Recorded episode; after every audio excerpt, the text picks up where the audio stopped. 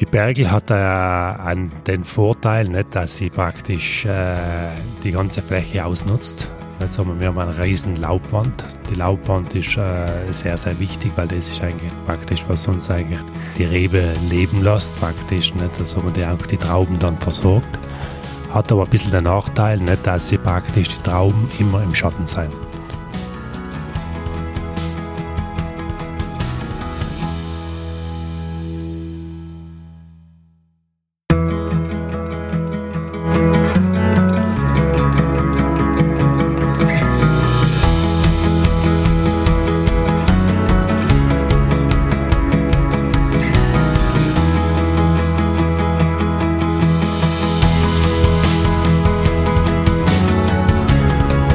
Herzlich willkommen zum Winzer Talk. Ich bin Daniel Bayer und das ist der Podcast zur Website wein-verstehen.de.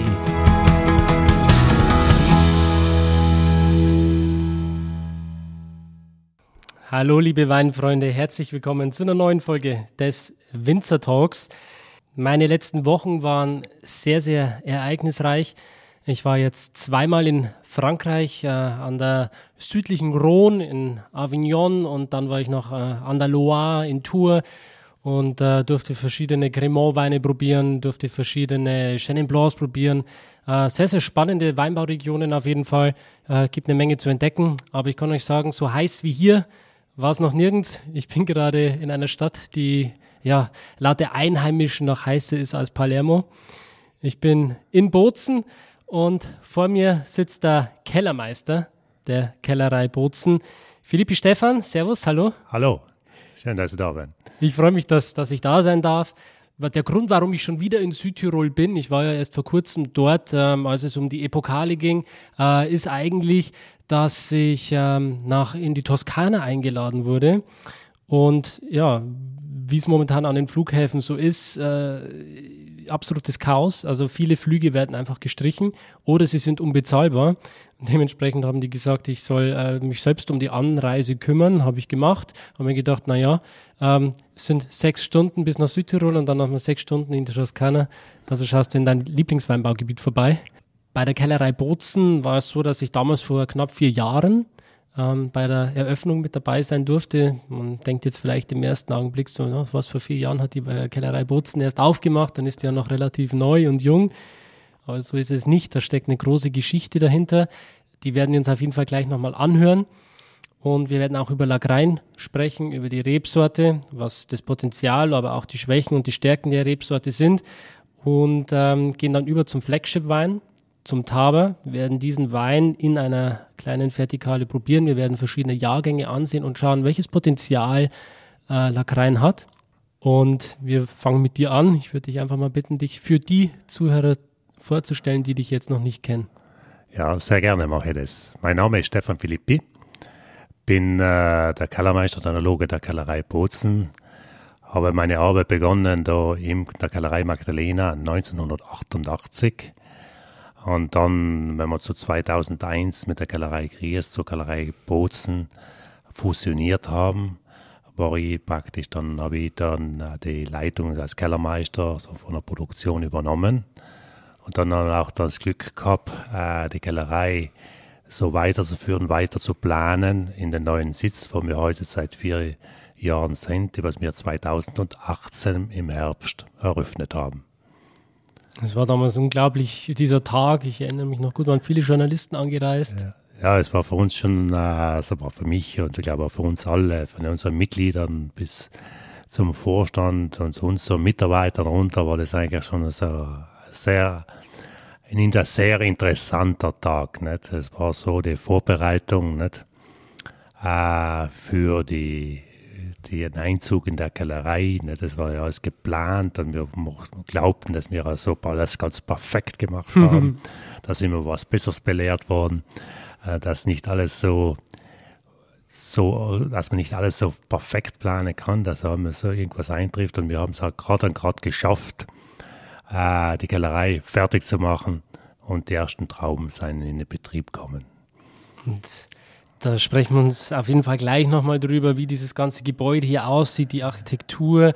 ähm, die, die Produktionsstraße, sage ich mal, beziehungsweise dieses Gravitationsgefälle ähm, interessiert mich natürlich auch. Aber vorher vielleicht noch mal kurz zu deiner Person. Ähm, wie war dein Werdegang? Also ich selber nicht, bin eigentlich äh, so mal Kellermeister mittlerweile in dritter Generation. Es war mein Opa, mein Vater und ich Kellermeister. Die Ausbildung selber habe ich in San Michele gemacht. Das ist die praktisch die Enologenschule oder die Weinbauschule äh, von der Provinz Trient. Und da war eben die Möglichkeit, dass wir von der Provinz Bozen pro Jahr circa zwei, maximal drei deutschsprachige Schüler aufgenommen wurden. Nicht? Und ich war, hatte das Glück, einer von denen zu sein. Hatte sicher den Vorteil, äh, mein Vater auch schon ein Abgänger war von der Schule damals, äh, dass wir da so sehr gute Kontakte gehabt haben und äh, dass es eigentlich dann eigentlich eine Möglichkeit war. Wenn ich die, die Schule abgeschlossen habe, habe ich das Glück gehabt, direkt auch bei anderen Kellereien zu praktizieren, so wie als junger Enologe oder aus, der, aus dem fertigen Studium muss man sich ein bisschen die Schultern äh, erarbeiten, sagen wir, dass man auch Dinge, da habe ich das Glück gehabt, als ich beim Weingut Lageda sein durfte.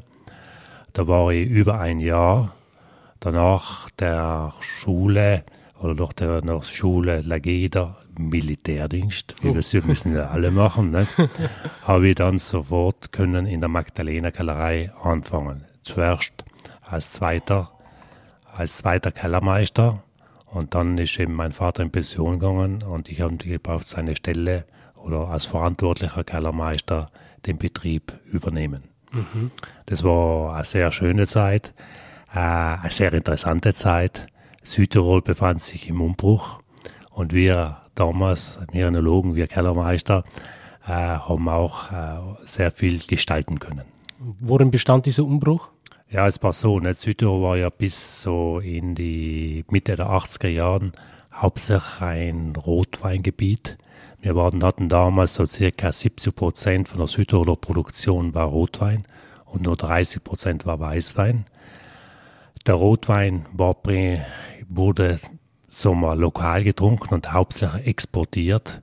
Der Hauptmarkt war Süddeutschland, Österreich und die Schweiz. Und die haben damals dann eigentlich sich von dem Südtiroler Wein so langsam, langsam verabschiedet. Wir äh, Sommer eher zu teuer geworden. Das war für ihnen dann uninteressant. Und Südtirol hat sich so ein bisschen in der Krise befunden. Und dann hat man müssen sich neu orientieren. Und das, äh, glaube ich, äh, hat uns gut getan. Wir haben uns besonnen auf die Lagen, was wir haben, die Möglichkeiten, was wir haben das Potenzial, was Südtirol hat, kollektiv hochwertige Weine zu produzieren. Ah, das haben wir gemacht. Wir waren da voll dabei, wir jungen Kellermeister, und haben uns da unsere Träume effektiv entwickeln können und haben das Glück gehabt, dass alle unsere Ideen, alle unsere äh, Zukunft, Visionen, was wir gehabt haben, irgendwie Erfolg gebracht haben. Manche Ideen haben etwas länger gedauert, andere Ideen sind sich schneller, äh, haben sich schneller bezahlt, wenn man es effektiv sagt. Und wir haben eigentlich unsere Winzer, unsere Weinbauern eigentlich richtig motivieren können, weil alles, was wir gemacht haben, hat irgendwie am Ende des Jahres einen Mehrwert an der Weinqualität gebracht, aber auch einen Mehrwert für unsere Winzer. Und dann haben, waren sie sehr hellhörig und haben uns voll unterstützt. Worin bestand damals die größte Herausforderung? Ja, damals war die, die größte Herausforderung den Umbau, hauptsächlich mal von der, vom, im Weinbau her, äh, von der bisschen der Massenproduktion auf die Qualitätsproduktion zu machen. Das heißt, die Kunst war praktisch in den Weinbergen reingehen, den Weinbau zu verbessern, auf Qualität zu setzen, die Mengen zu reduzieren, im richtigen Moment die Ernte einzufahren auch oft mit, äh, so mit äh, Angst fast zuwarten. Na, da ernten wir noch nicht, wir warten noch, wir brauchen noch bessere Reife und so. Und äh, das war so die Herausforderung, das unseren Winzern oder unseren Weinbauern zu vermitteln. Gleichzeitig war aber auch die, der, der, der Umstand, sagen wir, sagen wir so, auch der Markt hat sich dann auch geändert. Man hat sich müssen einen neuen Markt aufbauen. Man hat sich dort auch müssen sehr positionieren. Das heißt, äh, die Qualität, auch wenn man sie im Keller gehabt hat, hat die müssen auch im Kunden schmecken und man hat es müssen zum Kunden bringen. Und das ist hauptsächlich auch gegangen, dass Südtirol dann sehr, sehr geschlossen aufgetreten ist. Die Marke Südtirol äh, wurde immer besser. Man hat auch die Marke Südtirol kreiert im Weinbau, im Weinsektor. Und dann waren wir eigentlich auf einmal einfach interessant auch für die ganze Weinpresse, für die Weinjournalisten, für die Weinreisenden. Und der eigentlich gesehen, dass eigentlich Südtirol ein sehr, sehr interessantes Land ist. Und das hat uns so langsam dann eigentlich in Erfolg gebracht. Das ist allerdings ein sehr interessantes Land. Und man hat so eine Vielfalt an äh, ja, verschiedenen Lagen, egal in welchen Höhen. Also ich glaube, bei euch bewegt sich das Spektrum zwischen 200 und 1000 Metern. Ja. Das ist ja. der Spielraum, den man hat. Ja. Ja, mir, mir persönlich, mir als Kellerei Bozen nicht, haben mittlerweile eigentlich den Spielraum voll aus. Wir nehmen die Talsohle der Stadt, das heißigste Gebiet Südtirols, bis auf die höchsten Lagen hoch, da wo wir fast ungefähr auf 1000 Meter kommen haben wir den Vorteil, dass es alles Südlagen sind. Darum können wir so hoch hochgehen. Ja, aber es ist so, nicht? je nach der Exposition vom, vom, von der Lage, vom Weinberg, wenn er die Südlage hat, dann hat er mehr Sonneneinstrahlung, hauptsächlich untertags, dann wird es wärmer hm. und durch das können wir ungefähr äh, in die höheren, höheren Höhenmeter anbauen. Nicht? Also, also wenn es eine Nordseite wäre, dann wäre es Nein, dann müsste es tiefer sein, das würde nicht gehen. Okay. Das, das können wir nicht auf 1000 Meter gehen. Jetzt, dann würde es so bald mal bei 750 Meter äh, Sommerende sein. Aber ja, auch jetzt im Hinblick auf den Klimawandel? Ja, der Klimawandel ist so, nicht, dass der Klimawandel können wir schon höher gehen, nicht? aber beim Klimawandel ist das steigt nicht so hoch äh, im Verhältnis, wie wir das eigentlich mit die, lange, die Höhenlagen ausnutzen können. So, man können, wir können schon heute höher anpflanzen, auch nicht in Südlagen, aber im Verhältnis äh, 50, vielleicht 70 Höhenmeter, maximal 100 nicht mehr. Mhm. Zum Glück müssen wir nicht höher gehen im Moment. nicht? Und was eigentlich noch der ganz große Vorteil ist, dass man auch in Südtirol damals eigentlich die Wasserkraft sehr ausgenutzt hat, äh, zum Strom zu produzieren, hauptsächlich auch für die italienischen Großstädte zwischen Verona und Mailand. Und unsere Bauern, die Klugheit gehabt haben oder die Weitsicht, ich weiß nicht, wie man das definiert, die wollten eigentlich kein Geld, wenn durch das, wo die Kraftwerke gebaut waren und wo die Zuleitungen, die Ableitungen durch den Grund äh, uns der Weinbauern oder der, der Landwirte durchgegangen ist und sie haben sich immer Wasser eingehandelt. Und durch das können wir praktisch, auch wenn es jetzt so warm ist, äh, uns mit Beregnung also die Qualität im Weinbau sichern. Aber das ganze Thema Wasser ist jetzt mittlerweile auch schon ein Thema in Südtirol, oder? Das Wasser ist ein Riesenthema mittlerweile in Südtirol, obwohl wir auch so Ressourcen haben. Das heißt, äh, wir haben praktisch hohe Berge, wir haben Gletscher, nicht? wir haben im Winter normalerweise sehr viel Schnee, äh, haben uns auch sehr gut organisiert mit Staubecken und äh, dass das Wasser dann auch das ganze Jahr zur Verfügung ist. Aber heuer ist es ein schneearmer Winter war und jetzt ist es schon sehr, sehr trocken, dass in Südtirol effektiv auch über die Rationierung vom Wasser äh, momentan nachgedacht wird. Südtirol hat die Verpflichtung, auch eine gewisse Menge an Wasser an unsere Nachbarn und Regionen abzugeben. Das Trinkwasser hat Vorrang. Und äh, da ist heute oder so mal sind da Vereinbarungen getroffen worden, nicht mit der Region Venetien, Veneto, aber genauso mit dem Trentino, nicht, dass Südtirol in das Staubecken, was wir haben, gewisse Mengen an Wasser abfließen lassen, damit das Trinkwasser garantiert ist. Ja, Spannende Zeit. Ja. Wir hoffen, dass es früher oder später mal regnet. So hat jede Generation ihre Herausforderung. Ja, mhm. ja jetzt äh, haben wir über kurz einen Abriss gemacht über die Geschichte Südtirols, ähm, über deine Geschichte, wie du quasi hier zum Kellermeister wurdest äh, in der Kellerei Bozen. Ähm, 2001 gab es quasi diese Fusion zwischen St. Magdalena und Gries und äh, vor knapp vier Jahren wurde dann eben dieses Gebäude hier eröffnet. Vielleicht wollen wir noch mal kurz über das Gebäude hier sprechen, über diesen äh, kubusförmigen Würfel, in dem ja. wir uns gerade befinden. 80.000 Kubikmeter Bauvolumen, äh, getief in den Untergrund hinein. Also unfassbar, also nicht nur von der Optik her visuell, sondern auch wirklich auch von der Technologie her ist es unfassbar spannend. Vielleicht magst du uns dazu was ja. erzählen. Nein, ich glaube, dass äh, wir, als Enologe oder als Kellermeister sind ganz wenige, die was die Möglichkeit haben, in der Gestaltung einer neuen Kellerei dabei zu sein. Wir haben das äh, effektiv äh, geplant und wollten das äh, eigentlich vorantreiben, haben uns müssen aber auch rechtfertigen gegenüber unseren Mitgliedern, ob, auch über die Notwendigkeit, so ein Gebäude oder so eine neue Kellerei zu erstellen. Äh, aus diesem Grund haben wir uns auch beraten lassen.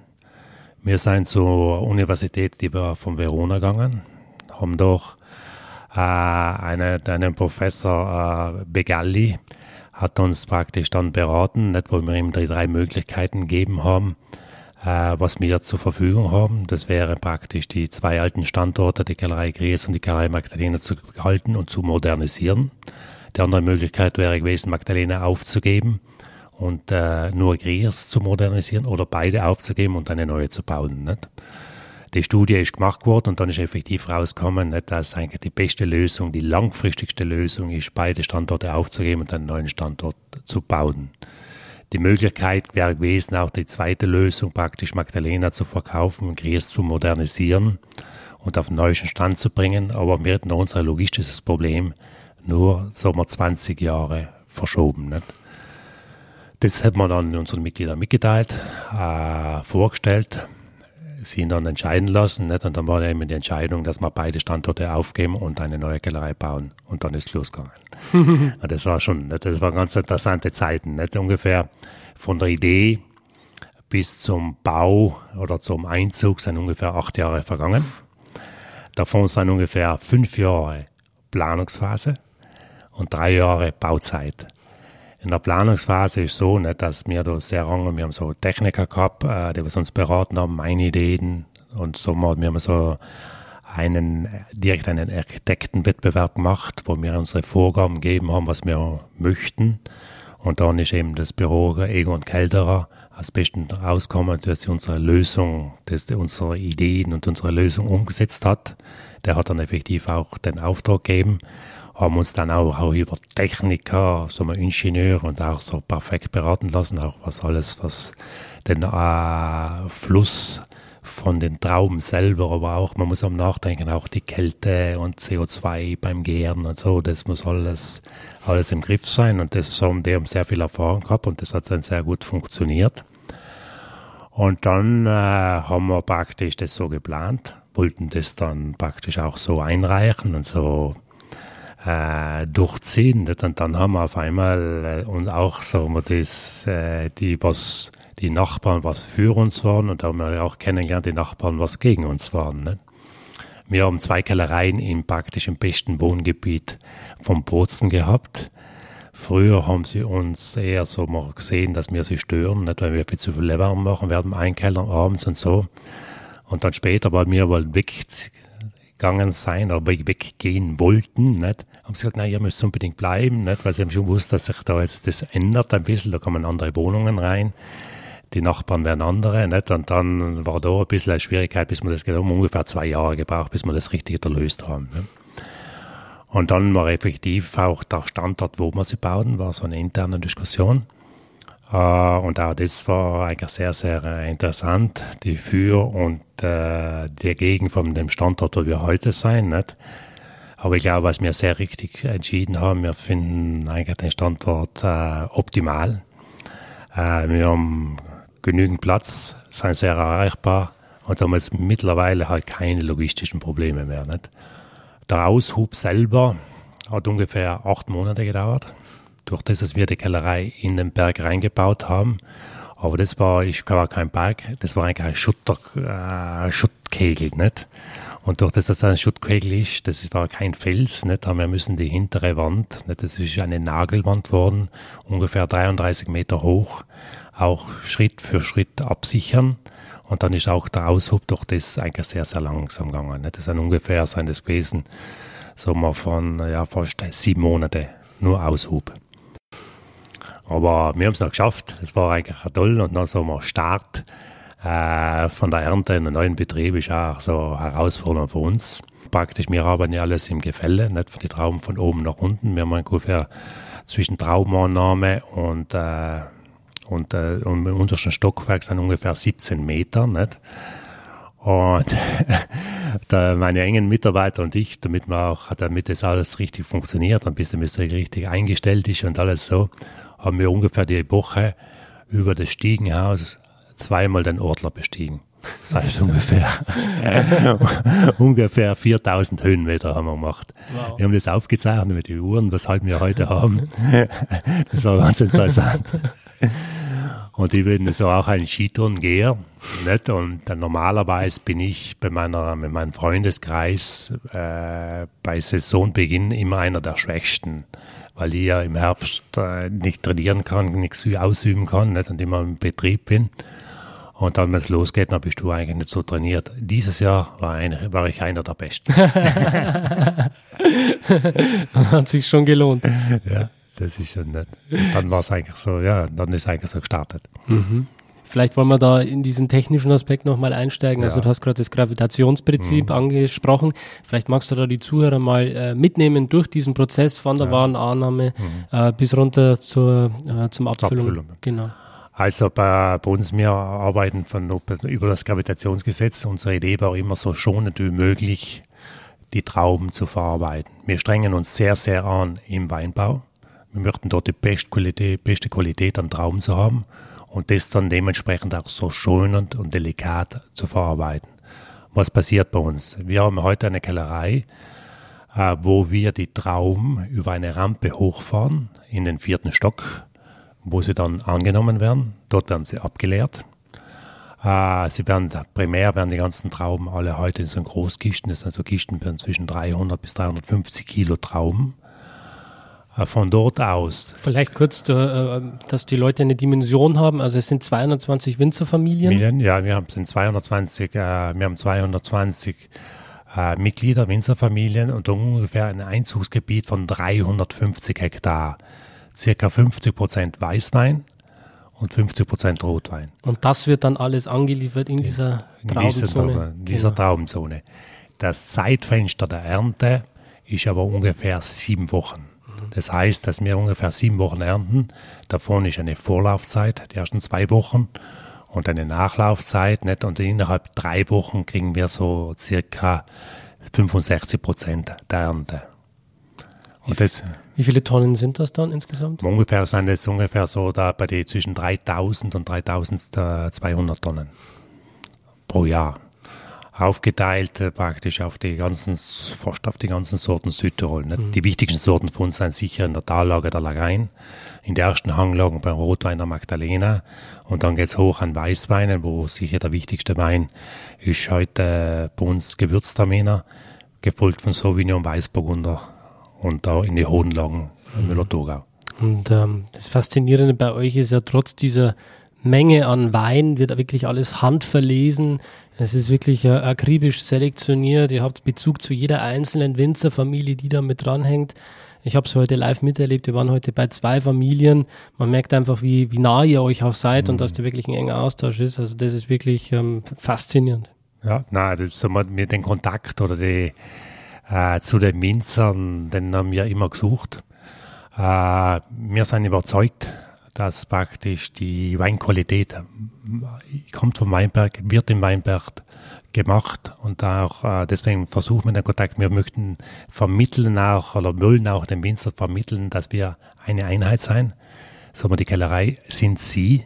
Wir sind für ihnen da, ihnen zu helfen, ihnen den Wein auszubauen. Aber die, und das machen wir über so verschiedene Treffen, äh, verschiedene Vorträge, aber auch immer begleitet von Weinverkostungen.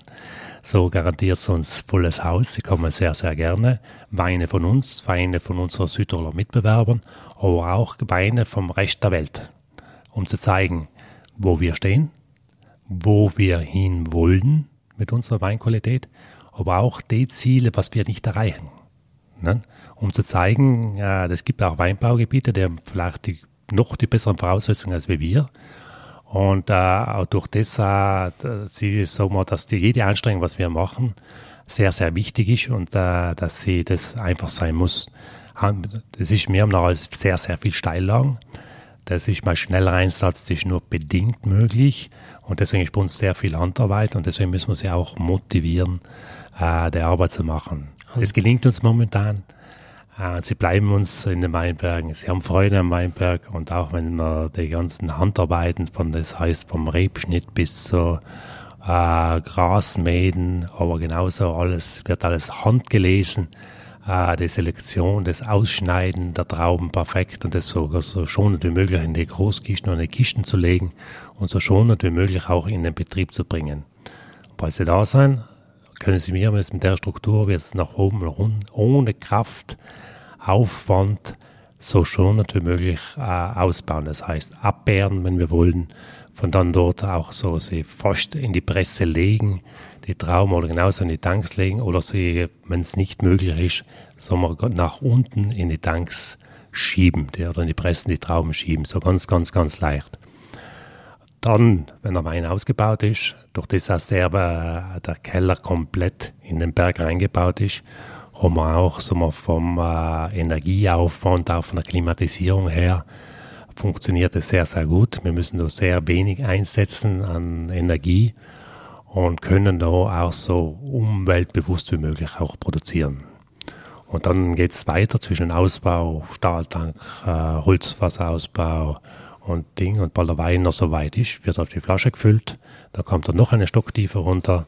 Das haben wir dann im Erdgeschoss, so auf der, Erd, auf der Ebene, wo er abgefüllt ist, kommt dort von ins Lager und von dort geht er noch praktisch in aller Welt. Hm. Also jeder, der mal wissen will, wie Weinbau eigentlich funktioniert, was technisch möglich ist, der soll sich das auf jeden Fall mal ansehen. Das ist unfassbar beeindruckend. Wir sind gerade vom sechsten Stock äh, oben gestartet bis ganz runter.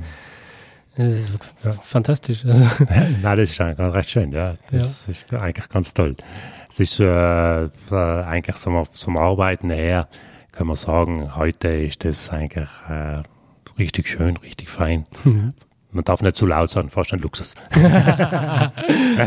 Die nächste Krise kommt bestimmt. Wir waren, äh, beziehungsweise du hast gerade nochmal angesprochen, dass ihr mit euren Winzerfamilien auch Weine probiert und ähm, euch dabei auch an andere Anbauregionen orientiert, schaut, was möglich ist. Da würde mich mal interessieren, wo da die Messlatte liegt. Also, also die Messlatte, man muss jetzt unterscheiden zwischen Weißwein und Rotwein. Nicht? Die Messlatte im Weißweinbereich ist sicher immer Frankreich, das ist so.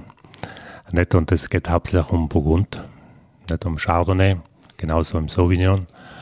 Äh, Im Rotweinbereich wissen wir nicht, dass Burgund im Spätburgunder sicher die größten Möglichkeiten hat dass wir das müssen respektieren, dass wir das nicht schaffen. Trotzdem glaube ich, dass wir in Italien das interessanteste Land sein äh, im Spätburgunder Bereich, dass wir sehr Top-Qualitäten produzieren.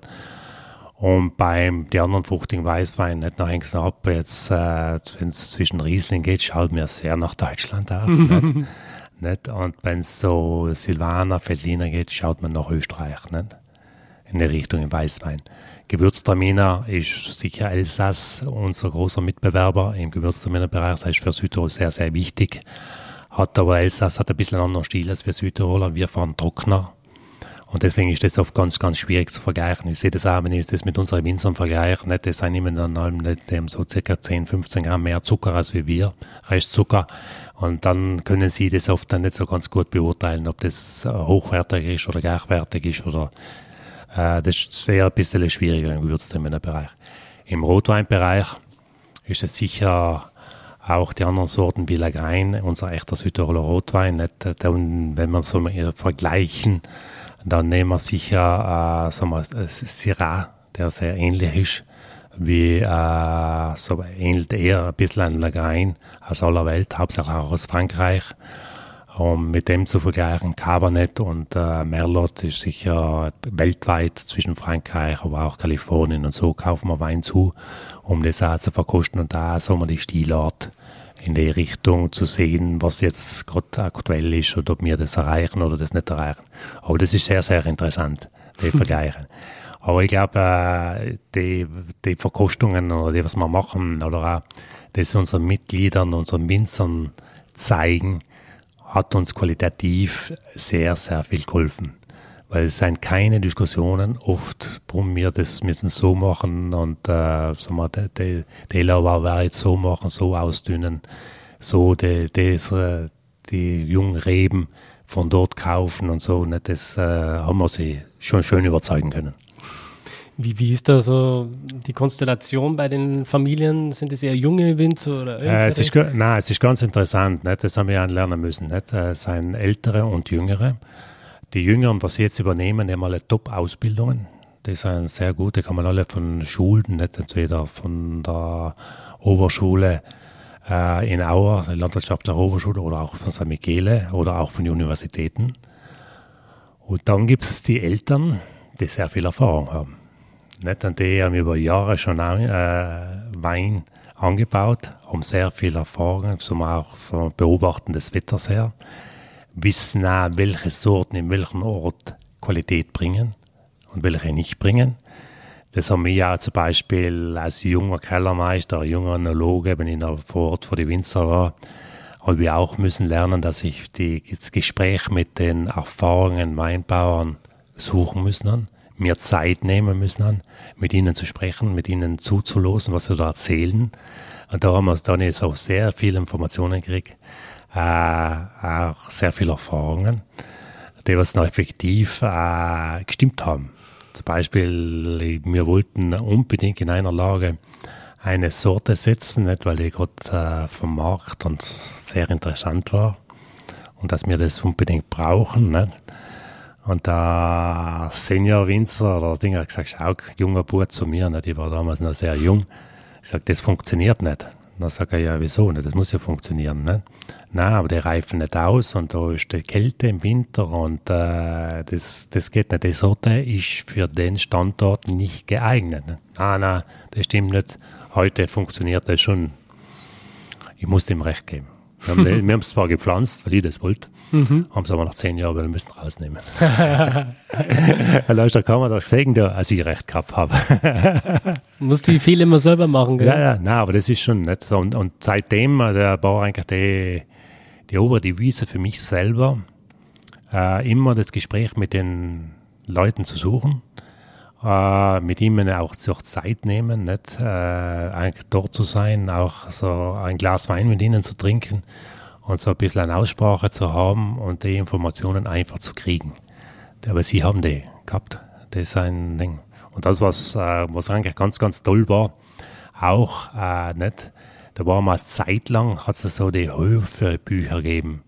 Da hat jeder Winzer hat immer aufgeschrieben, was er, in welcher Jahreszeit er was gemacht hat, nicht?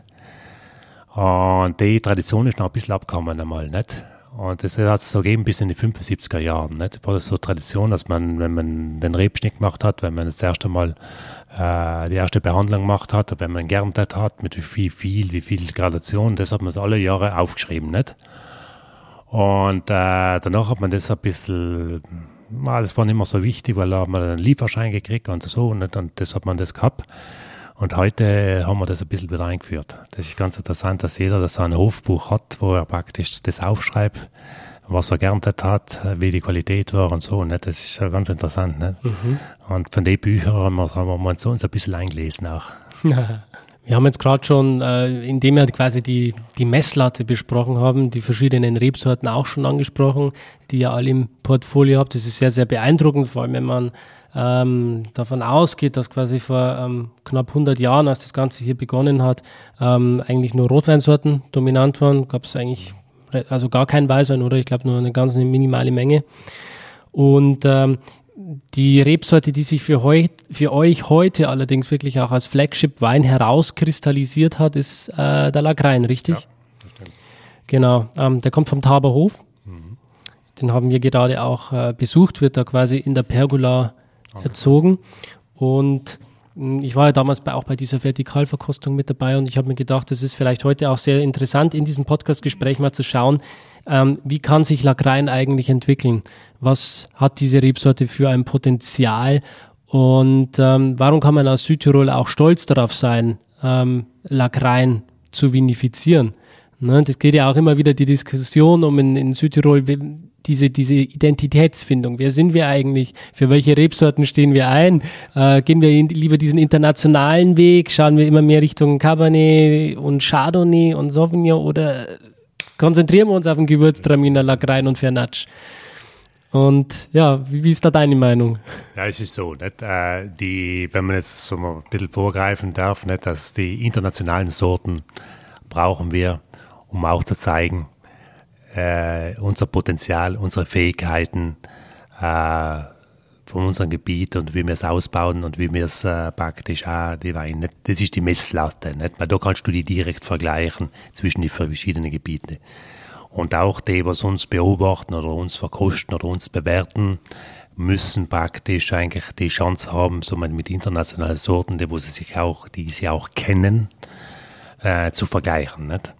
Und deswegen sind die schon sehr wichtig. Nicht? Und die waren am Anfang, äh, weil die ganze Qualitätsproduktion äh, in Südtirol losgegangen ist, sehr, sehr wichtig. Nicht? So, die, die meisten verkosteten Weine in der Mitte der 80er Jahre, also die 85, 86er Jahrgänge, waren Chardonnay und Cabernet.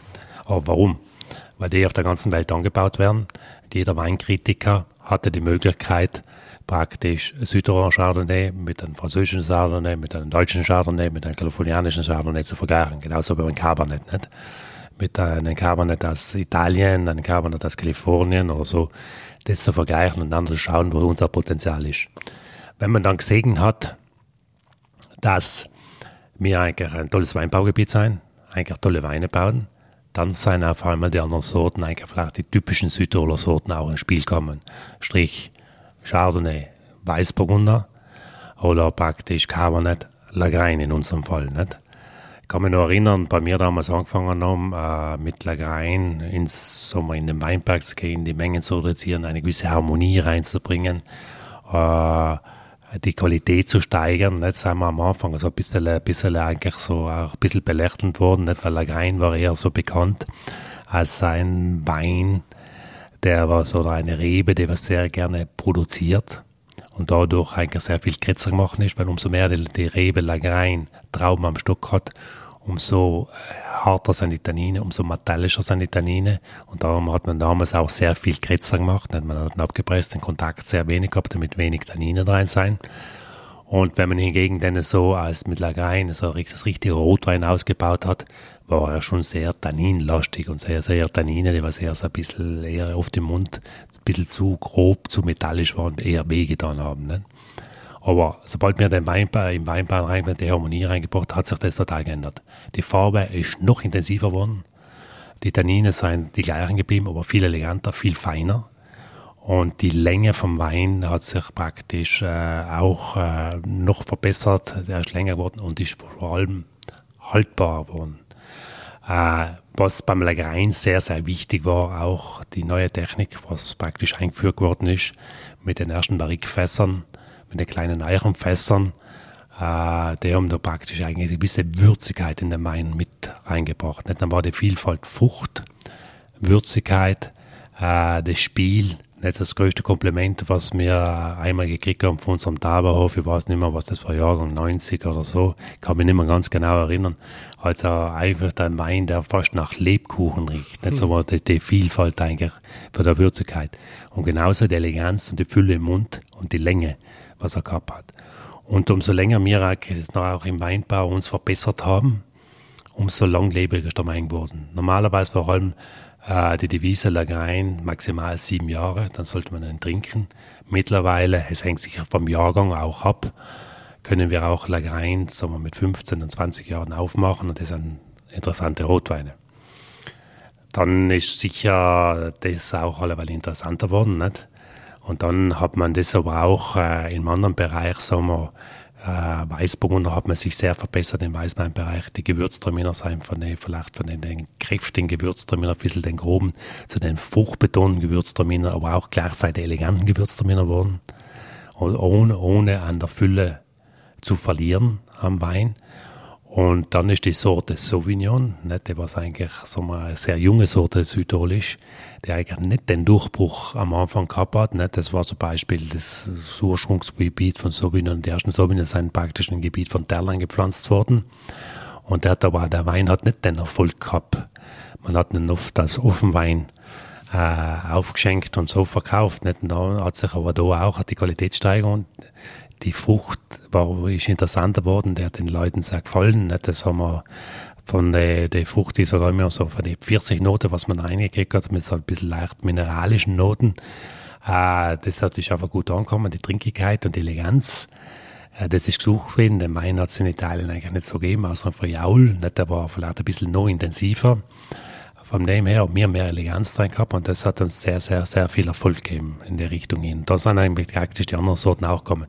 Und dann ist auch die Wertschätzung gekommen, auch von den anderen Sorten, so wie im Eisertal zwischen den Silvaner bis über Müller-Thurgau oder mit dem Finchgau her zum Riesling. Das hat sich alles sehr, sehr ins Positive entwickelt. Und was man nie vergessen darf, ist eigentlich von dem Wein, was mir früher eigentlich der meist angebauteste Wein war, eigentlich früher der, der Fanatsch, einmal in der Form als kalterer See und einmal in der Form als St. Magdalena. Der man Bedeutung, muss man ehrlich sagen, dann ein bisschen verloren. Äh, man hat sich aber mittlerweile dort auch besonnen, wir haben die Qualität sehr steigern können und äh, mittlerweile wird das so auch so ein bisschen vielleicht der moderne Wein der Zukunft gehandelt. Ob das noch effektiv eintreffen wird, weiß man nicht, das wird uns die Zeit zeigen. Aber es ist halt so, nicht, dass die Frucht und das Trinkgenuss oder das Trink, die Trinkeleganz, was man beschreiben kann, wenn man es so richtig beschreiben kann, wahrscheinlich schon in Zukunft äh, auch äh, äh, wieder so mal an Wertigkeit gewinnen wird. Hm. Passt ja auch gut, gerade äh, in den Zeitgeist, in dieses Trinkverhalten heute, wo viele einfach Pinot Noir zu schätzen wissen, mhm. dieses leichtfüßige, die, ja. diese Eleganz spielt ja der Fernatsch im Prinzip auch wieder. Mhm. Das könnte eine Rolle, wir, wir, hoffen, dass er wieder eine Rolle spielt. Ja. Nicht, aber sicher nicht mehr die von, vom Anbau äh, Fläche sicher nicht mehr die Wichtigkeit kriegen, wie er mal gehabt hat.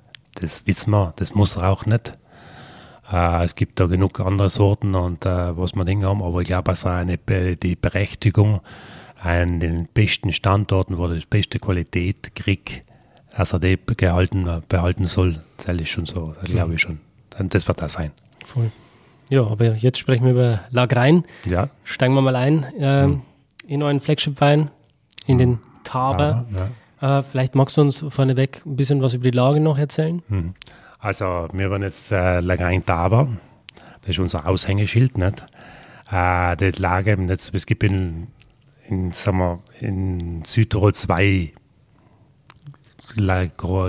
historische, sehr interessante Lagen. Eine ist die Lage da in Bozenstadt, der Grünkeil. Das ist dort der Bereich von Grieserplatz nach Moritzing.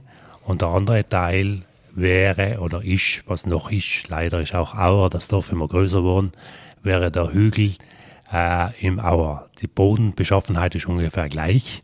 Äh, es braucht so Schwemmböden, Schotterböden mit großen Steinen, die was sehr gerne die Wärme speichern. Lagrein braucht unbedingt Wärme. Heuer haben wir es optimal. Momentan so warm, wie es in dem Moment jetzt im Bozen ist. Uh, und äh, der Taber befindet sich in Gries, in den Grünkeil mittendrin.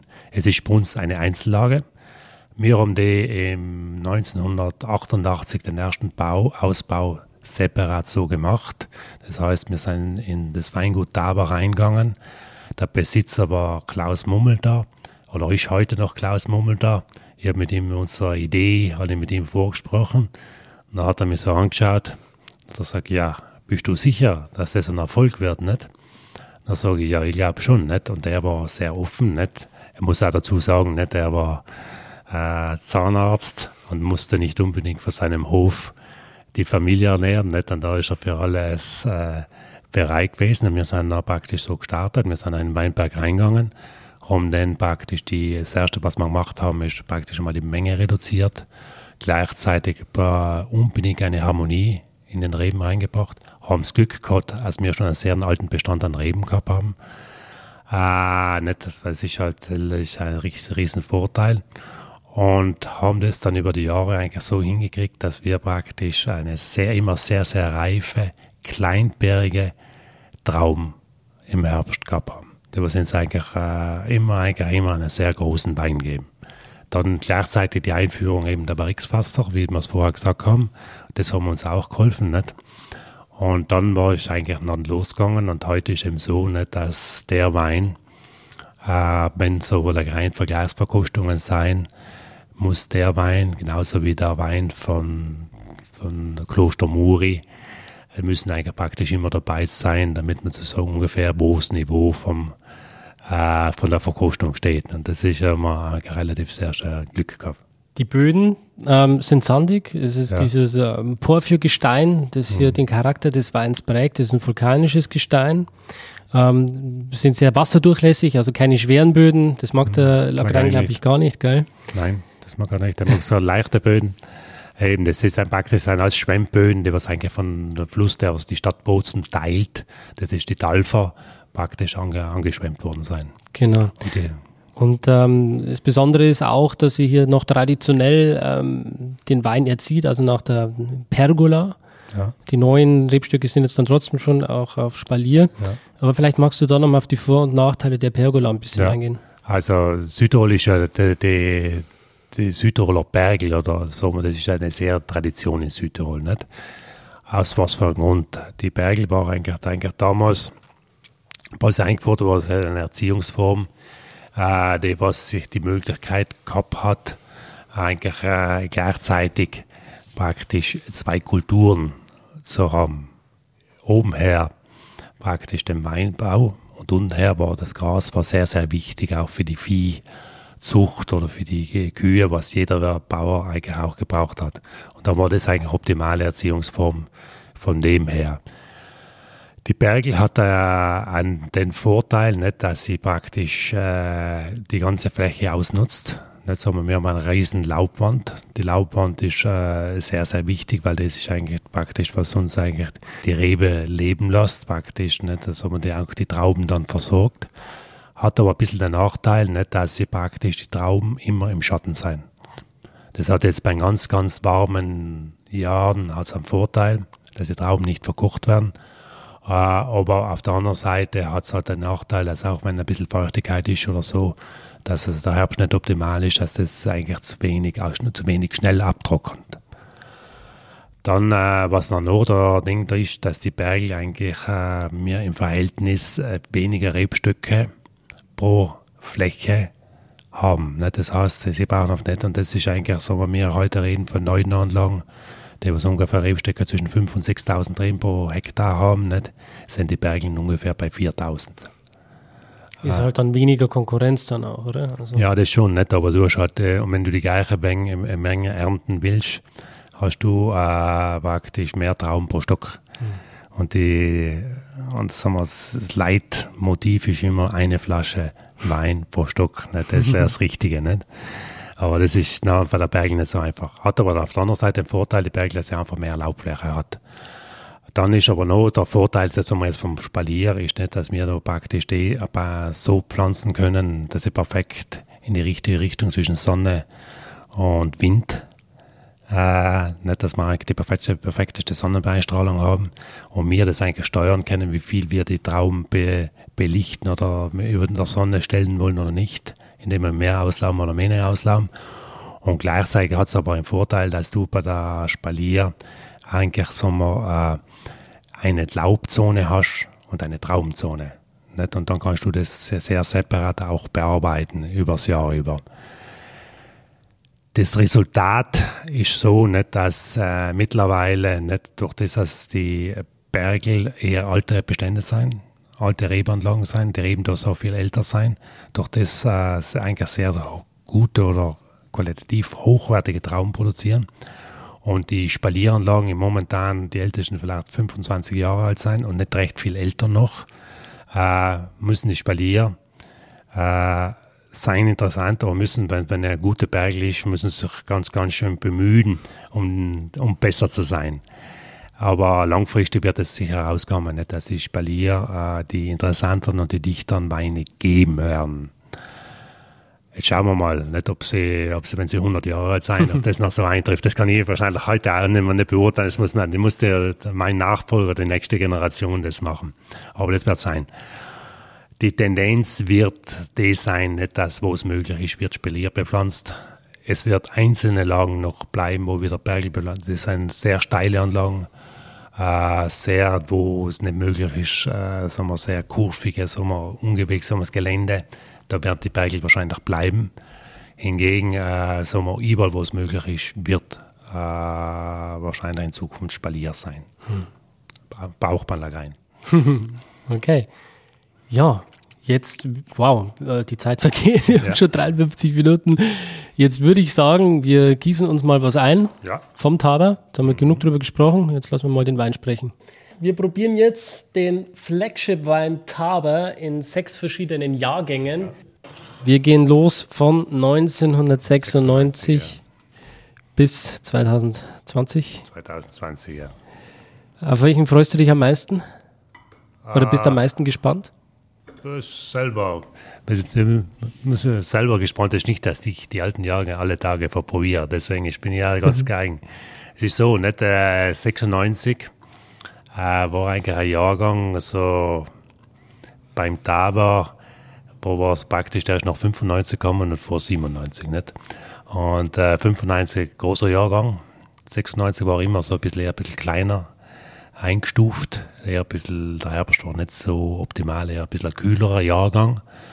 Und 97 ist wieder ein sehr warmer Jahrgang gewesen. Nicht? Und dann hat er sich immer irgendwie hart getan. Ich kann mich erinnern, wenn ich das letzte Mal probiert habe und so, nicht? das war jetzt vielleicht ein Jahr her oder so, äh, hat er sich eigentlich sehr, sehr gut gehalten und hat sich eigentlich sehr ins Positive entwickelt. Er war in jungen Jahren eher ein bisschen, ein bisschen, ein bisschen härterer, ein bisschen mit Tanninreicher, ein bisschen. Und müsste sich jetzt über die Jahre eigentlich soll man feiner sein und eleganter sein. Jetzt hoffen wir, dass wir eine gute Flasche da haben und dass das auch passt. Probieren, Mann. Ja. Prost. Zum Wohl. Gefällt mir sehr gut. Ja. Na, ich glaube, so ein Ding vom Wein her merkt man schon, dass es ein bisschen ein kühler Jahrgang ist. Die Frucht, sicher hat sich jetzt geändert. Das ist immer nicht mehr so die Lagereinfrucht, was man eigentlich von jungen Jahrgängen her kennt. Sagen wir, ist eher ein bisschen eine reifere Frucht wenn man einen blind kriegt, ob man da jetzt hundertprozentig, wenn man den Lagrein nicht kennt, auf Lagrein tippt, äh, das weiß ich nicht, aber es ist so eine, eine Rotweinsorte, die was praktisch so mit äh, einfach älteres Jahrgangs, nicht? Und das merkt man. Aber trotzdem eine, eine schöne Frische. Ja. Wieder. Ich, ich, ich finde, äh, also als erste, die erste Intention, die mir gekommen ist, Nase, ist so eine leichte Röstaromatik, mhm. so ein mhm. bisschen vielleicht in eine Kaffeebohnenrichtung hinein. Am Gaumen so äh, reife Pflaumen, so, so Backpflaume, vielleicht ein bisschen Gewürze, so ein bisschen Nelke mit dabei. Das kann ich nur teilen, nicht? Und da war, sagen wir, im Gaumen jetzt, so finde ich den Wein noch, äh, sagen wir, mit einem gewissen Tannin, Tannin präsent. Eigentlich frisch, eigentlich ein Tannin, das eigentlich könnte auch von einem jungen Wein sein. Oder von nicht so reifen Wein. Aber schöne Fülle, schöne Länge und da lässt sich eigentlich sehr, sehr gut trinken. Nicht? Sehr frisch, sehr trinkanimierend immer noch. Macht großen Spaß. Na, oder? Für 96, ja? Super. 26 Jahre, oder? Ja, 26. Ich bin ja 86er Baujahr. Ah. Jetzt sind wir 10 Jahre ab von meinen 36 Lenze. Dann ist der Kerl hier auch schon 26 Jahre alt, aber der steht da wie eine Eins. Super. Auch von der Farbe her. Ja, ne? ja das ist schon jetzt, man, man merkt schon, dass es ein reiferer Wein ist, nicht, aber halt, aber trotzdem eine lebendige Farbe. Oder? Ja. ja. Immer ein toller Wein. Also wirklich ja. komplex. Hm. Diese, diese Mischung aus wirklich würzigen Noten mit dieser äh, Frucht. Von, von, der Frucht her würde ich eher sagen, dunkel, dunkle, ja. dunklere Frucht. Ja, das ist schon, na, ich positiv überrascht. Mhm. Der nächste ist Jahrgang 2.5, ne? Mhm. War jetzt wieder ein bisschen ein wärmeres Jahr. Äh, eigentlich fast wie, äh, wie 95 sagen wir eher sagen wir, warmer Herbst. Ich kann mich noch so erinnern, nicht, äh, dass es eigentlich so auch von, von Traubenqualität her eigentlich optimal war. Sagen wir nicht, dass da jetzt Riesenunterschiede sein zwischen den verschiedenen Jahrgängen, nicht so zwischen 96 und 2,5 an Traubenqualität. Aber oft hängt es einfach vom Herbst ab, dass das ein bisschen beeinflusst, die Temperaturunterschiede aber auch so genau im Moment, wo man äh, die lesen, ob man die ganz genau richtig getroffen haben oder so. Äh, ich glaube, das, das zeigt sich schon. Der Wein ist jetzt sicher jünger. von der Farbe her sicher lebendiger, nicht? So ein lebendigeres Rot, äh, sagen wir sehr intensiv noch. Die Frucht ist eigentlich so, wenn man jetzt eigentlich so mal Lagrein kennt, die Humusnoten, die Schokoladenoten, die sind da. Unterlegt sicher auch vom Einsatz vom Holz, dass die Würzigkeit rauskommt. Und im Gaumen ist, glaube ich, finde ich das jetzt so mal lebendig, interessant, sehr elegant, sehr, sehr, sehr zugänglich. Nicht? Mhm. Von der Säure her finde ich es ein bisschen frischer als 96. Also mhm. da ist definitiv noch mehr, mehr Spannung drin in ja. den Beinen. Mhm. Tannin auch ja. am Start. Aber nicht, dass es jetzt unbedingt äh, der 96er weniger Tannin hat als mhm. wie der 2,5er, das nicht. Ne? Nein, nein, nein. Ja, ne? das nicht. Welcher gefällt dir besser jetzt, so im direkten Vergleich? Na, ich sag mal, mir persönlich gefällt 2,5 jetzt besser. Ja? Ja, ehrlich. Ich, ich finde der 96 sehr gut. Sehr als gut gereiften Wein, als Lagerein vielleicht jetzt vielleicht interessant, aber sagen wir, sagen wir mir gefällt 2,5 jetzt im Moment besser. Ehrlich, ich sag. Mir gefällt der 96er besser. Ja, das ist ich, ich finde diese, diese reifen Tertiäraromen, die da rauskommen, finde ich so schön. Ja. Beim, äh, bei dem jetzt, finde ich auch schön, aber ich, ich da habe ich mir diese Sekundäraromatik, wo wir schon gerade angesprochen haben, dieses Würzige, diese Schokolade und so. Aber ich finde einfach beim 96er so diese Backpflaume so geil. ja, der ist schon zum alt. Ich habe da, ja. da 96 könnte, könnte ein internationaler Rotwein sein. Ja. Da ja. 2,5 ist Lagein. Ne? Ja, da spricht der Südtiroler. ist ja, ne? Voll. Ja, dann machen wir nochmal einen Sprung um 10 Jahre. Das war jetzt 2005. Also ja. der erste 96, dann 2005 und jetzt gemeint 2010 merkt man einfach der Farbe nochmal einen deutlichen Sprung. Also sehr, sehr dunkel, tief dunkles äh, Rubinrot jetzt. Ja. Wenn man so die Finger unter das Glas hält, die sieht man gar nicht mehr. Also es ist wirklich tief, tief rot.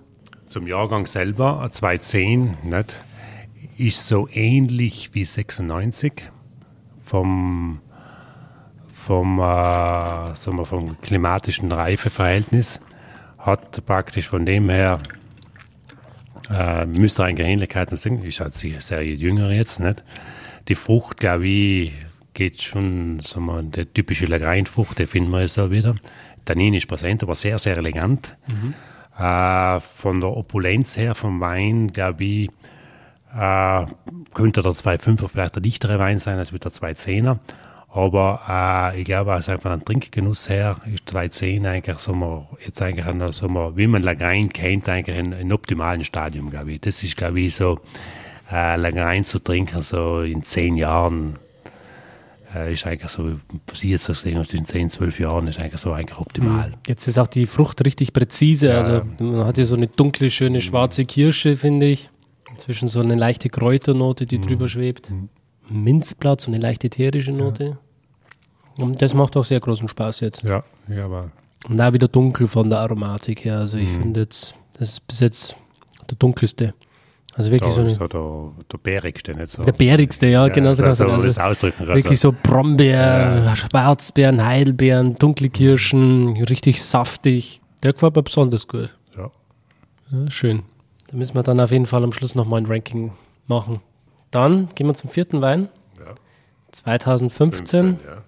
Jetzt gehen wir, sagen wir mit, mit, dem vierten Wein gehen wir jetzt so in den Bereich jetzt Lagereien rein, bis sie so jetzt in letzter Zeit getrunken werden. So mhm. Jahrgang 2015, 2016.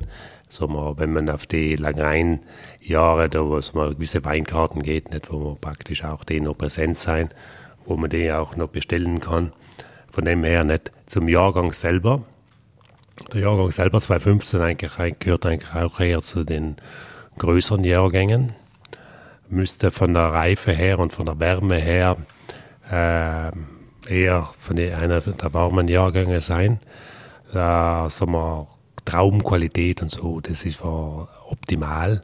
Im Keller selber auch, dann sagen wir, vom Ausbau her und so, eigentlich alles perfekt gegangen. Glück gehabt, dass es einfach richtig perfekt gegangen ist, so richtig schön durchgegoren, weil der rein von Natur aus gärt er nicht gerne. Ist eher so in der Qualität gärt er eher sehr langsam. Nicht?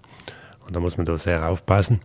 Und ich glaube auch jetzt auch jetzt von der Ding, von der Frucht her und so, glaube ich, das ist eigentlich schon äh, Lagrein, der noch Potenzial hat, aber jetzt auch schon gut ist. Nicht? Mhm. So Frucht und von interessant zum Trinken her. Nicht? Ich glaube, äh, der könnte in ein paar Jahren so man den 210er vielleicht äh, übertreffen. Aber schauen wir mal. Das kann keiner sagen. Ne? Mhm. Das ist eine, eine Spur eleganter ja. als der Zehner. Ein bisschen größer, nicht? Mhm.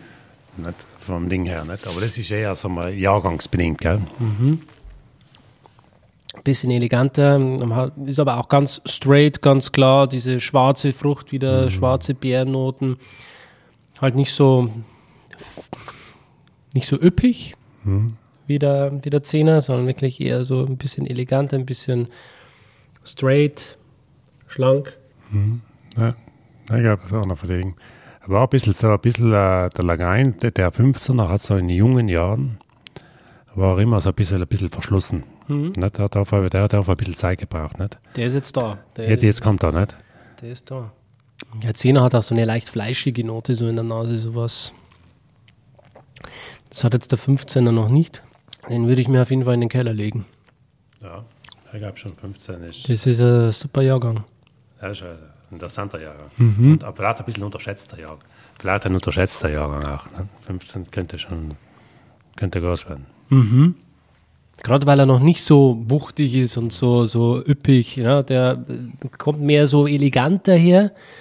Aber dadurch hat er natürlich auch noch die Zeit, so die, die Frucht und alles Mögliche noch ein bisschen weiterzuentwickeln und da wirklich dann auch groß zu werden in den nächsten Jahren. Ja, dann. Dann kommt 18. Der ist jetzt quasi schon. Äh, 18 ist der Jahrgang, nicht der erste Jahrgang, was man in den Betrieb da eingekehrt genau. hat. Genau. Ne? Der macht jetzt einen Quantensprung, oder? Ja, das weiß ich nicht. Das erste Jahr muss man mal vorsichtig. Im ersten Jahr sind wir sehr vorsichtig. Nicht?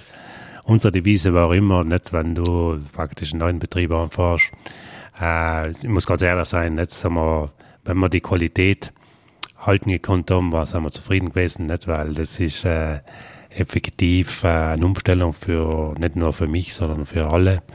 Und äh, das erste Jahr ist meistens so nicht von der Technik oder dass alles optimal funktioniert, das ist so ungefähr so, man ist sogar immer so 80 Prozent. Mhm. Das zweite Jahr ist es dann so äh, 99 Prozent und das dritte Jahr passt.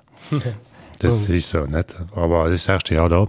Äh, ich glaube, dass uns der 88, äh, 18er sehr gut gelungen ist. Es ist eigentlich so mal auch der Wein gewesen dann, äh, was eigentlich von den italienischen, allen, in der Summe von allen italienischen Weinführern der bestbewertete Rotwein Südaus war. Nicht? Oh, wirklich? Ja, ja. Nicht? Und äh, nicht auf, in der Summe, nicht zwischen Gambero, Vigno Renelli, alles, alles. Nicht? Und äh, selber ist uns mit den anderen eigentlich noch nie gelungen. den anderen Jahren. Das war vielleicht schon ein bisschen äh, das Glück. ja. ja. Man sieht auch den Etikettenwechsel jetzt. Ja. Also da hat man jetzt diese, diese Prägung auf dem Etikett, da ist der Jahrgang immer noch mal mit drauf. Genau, auch dieses Symbol Kellerei Bozen mit dieser griechischen Säule kommt jetzt richtig schön raus. Es hat sich nicht auf den ersten Blick so groß verändert, das Etikett. Die, die Farbe ist immer noch die gleiche, ja. aber es sieht jetzt einfach noch mal ein bisschen cleaner aus. Ja, zum Jahrgang selber, 18 war ein sehr ähnlicher Jahrgang wie äh, 15. Von der Reife her, von der Wärme her und von alles nicht. Und äh, der Unterschied ist nicht der Kellermeister in dem Fall, ist der Betrieb. genau.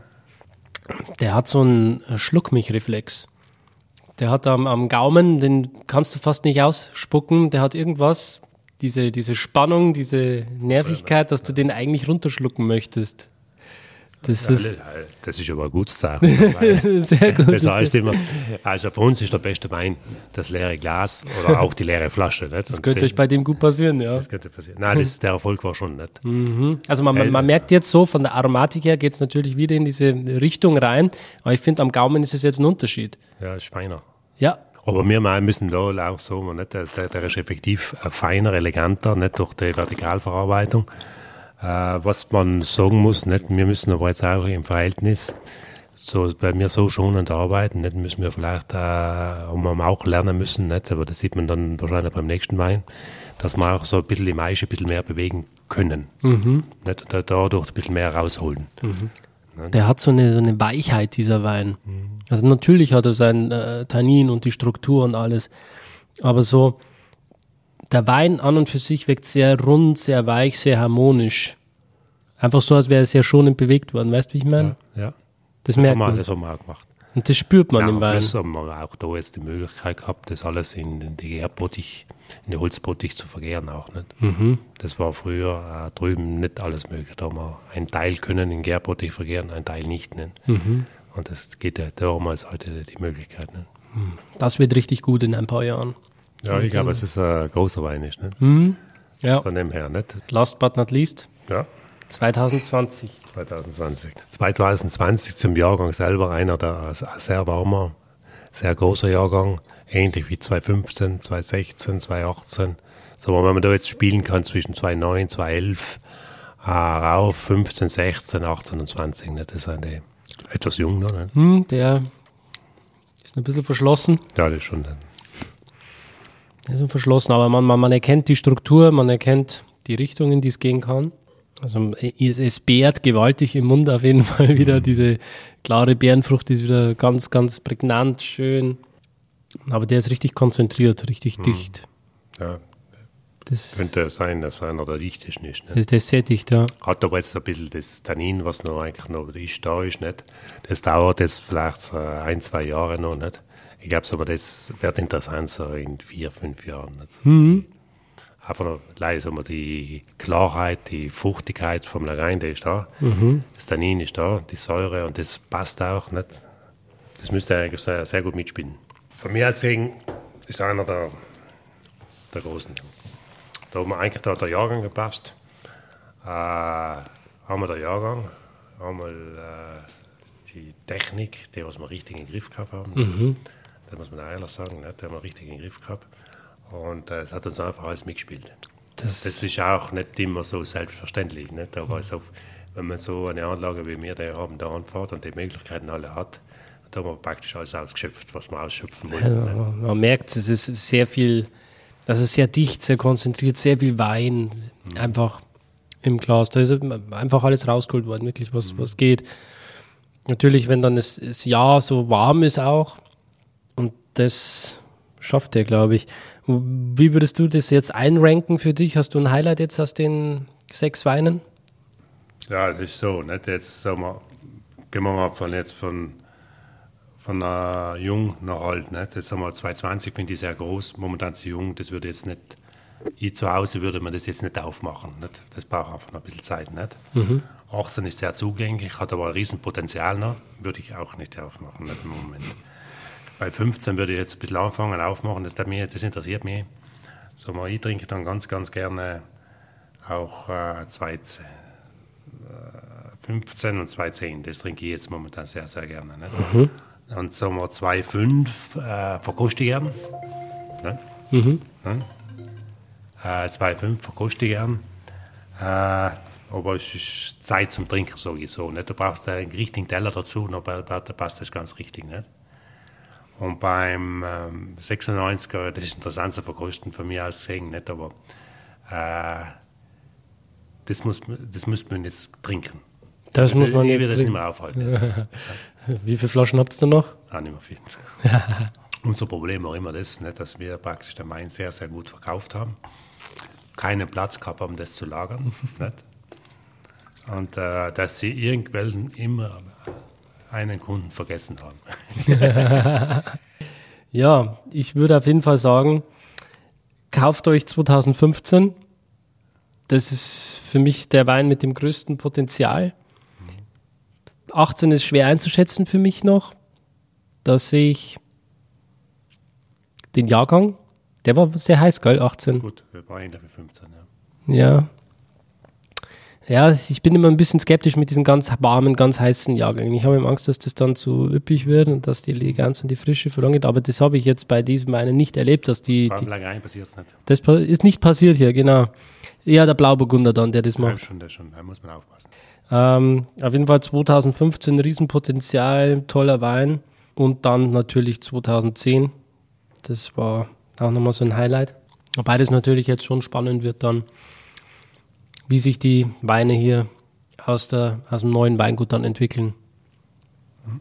Weil die sind ja jetzt wirklich, also du- besser kannst du es nicht machen. Na, Ja, glaube nicht. also wir werden, äh, wir finden irgendwas im Weinbau, was wir noch besser machen können. aber in kellertechnisch sage ich nicht, aber im, im Weinbau kann schon sein, nicht, dass, äh, dass noch mehr Harmonie reinkommt oder noch mehr Wissen oder noch mehr Fähigkeit, äh, die Trauben noch interessanter und noch besser zu machen. Ne? Mhm. Aber Chapeau. Wo liegt der preislich momentan, der Taube? Ja, also ähm, Endverbraucherpreis ist schon bei 45 Euro. Wird sich auch über die letzten Jahre entwickelt haben, ja, ganz normal. Schon, also ist, äh, hat sich schon so nach oben gearbeitet, der Preis. Ja, es ist momentan, die Preise entwickeln sich sowieso. Muss man hoffen, hoffen, dass die Entwicklung so bleibt. Ja, ja, ich denke, da wird sich jetzt dann sowieso noch viel tun, äh, auch in der Weinbranche. Ne, Hinblick Weine, ich denke, viele Winzer halten ihre Preise noch zurück. Die Frage ist, wie lange das noch geht bei der derzeitigen Entwicklung. Alles wird teurer. Das ja, heißt, der Sprit schon, ja. oder, oder sonst irgendwas, die haben alle enorme Kostensteigerungen gehabt ja. in den letzten Jahren. Ja, das sehen wir jetzt Beispiel der Kostensteigerung. Wir sehen Sie schon nicht jetzt bei der, beim Einkauf von den ganzen Materialien, was wir brauchen zum Füllen und so. Nicht? Was wir noch nicht ganz, ganz im Griff haben, ist praktisch die Energiekosten. Nicht? Das sehen wir dann am Jahresabschluss, was das effektiv ausgemacht hat. Wir wissen, dass die Rechnungen zwischen Strom und das alles sehr, sehr angestiegen sind und wie viel das sich erhöht. Nicht? Das sehen wir jetzt effektiv erst beim Abschluss vom Geschäftsjahr. Aber es wird sicher sein, dass das einen Einfluss hat. Nicht, ob wir das alles weitergeben können, das ist die nächste Frage. Nicht? Das wird entscheidend ja. sein jetzt für die nächsten Jahre. Das ist mhm. das, was uns beschäftigt. Ja ganze Inflation, die anzieht. Von dem haben wir ja schon ein bisschen Respekt momentan. Ne? Mhm, da warten wir jetzt alle ab, was passiert. Herbst, ja. Winter, wie sich das Ganze gestaltet. Aber lasst uns die, den Fokus auf die positiven Dinge des Lebens wir richten. Reden so. ja. Wir reden über die Weinqualität nicht und das Rest äh, können wir sowieso nicht richtig beeinflussen, sage ich. Nicht, das, äh, weil das ist, ist äh, dann so ein, das ist ein Ablauf, der was sich äh, durchsetzen wird. Nicht der andere kann das weitergeben, der andere hofft, dass er es weitergeben muss. Zum Schluss ist der Käufer, der was auch entscheidet, ob er sich das auch noch leisten kann. Nicht? Mm, das Weil ist, ist auch zu berücksichtigen. Nicht? Genau. Ja, dann sage ich auf jeden Fall vielen Dank für das Interview. Und ich danke auch ebenfalls. Es war richtig fein. Ja, es war richtig sehr, interessant. Sehr für mich vor allem auch äh, einfach mal eure Winzer auch kennenzulernen, mhm. ähm, durch die verschiedenen Lagen durchzufahren, ein Gefühl und ein Gespür für die ja, einzelnen Terroirs zu bekommen. Heute an diesem heißen Tag, wir haben 38 Grad, Sonne brennt richtig runter. Ja, das ist heute äh, einer, müsste einer der wärmsten Tage bis jetzt sein. Schauen, was uns die nächste Zeit bringt. Da habe ich so richtig ja. erwischt dann. Ja. Genau. Ja, dann sage ich vielen Dank. Auch unsererseits vielen Dank. War sehr schön. Und noch einen schönen Tag. Ebenfalls. Danke. Tschüss. Schön, dass du dabei warst. Wenn dir dieser Podcast gefallen hat, dann bewerte mich auf iTunes. Wenn du Fragen hast oder mehr Informationen zum Thema Wein suchst, dann schau auf meiner Website wein-verstehen.de vorbei. Bis zum nächsten Mal.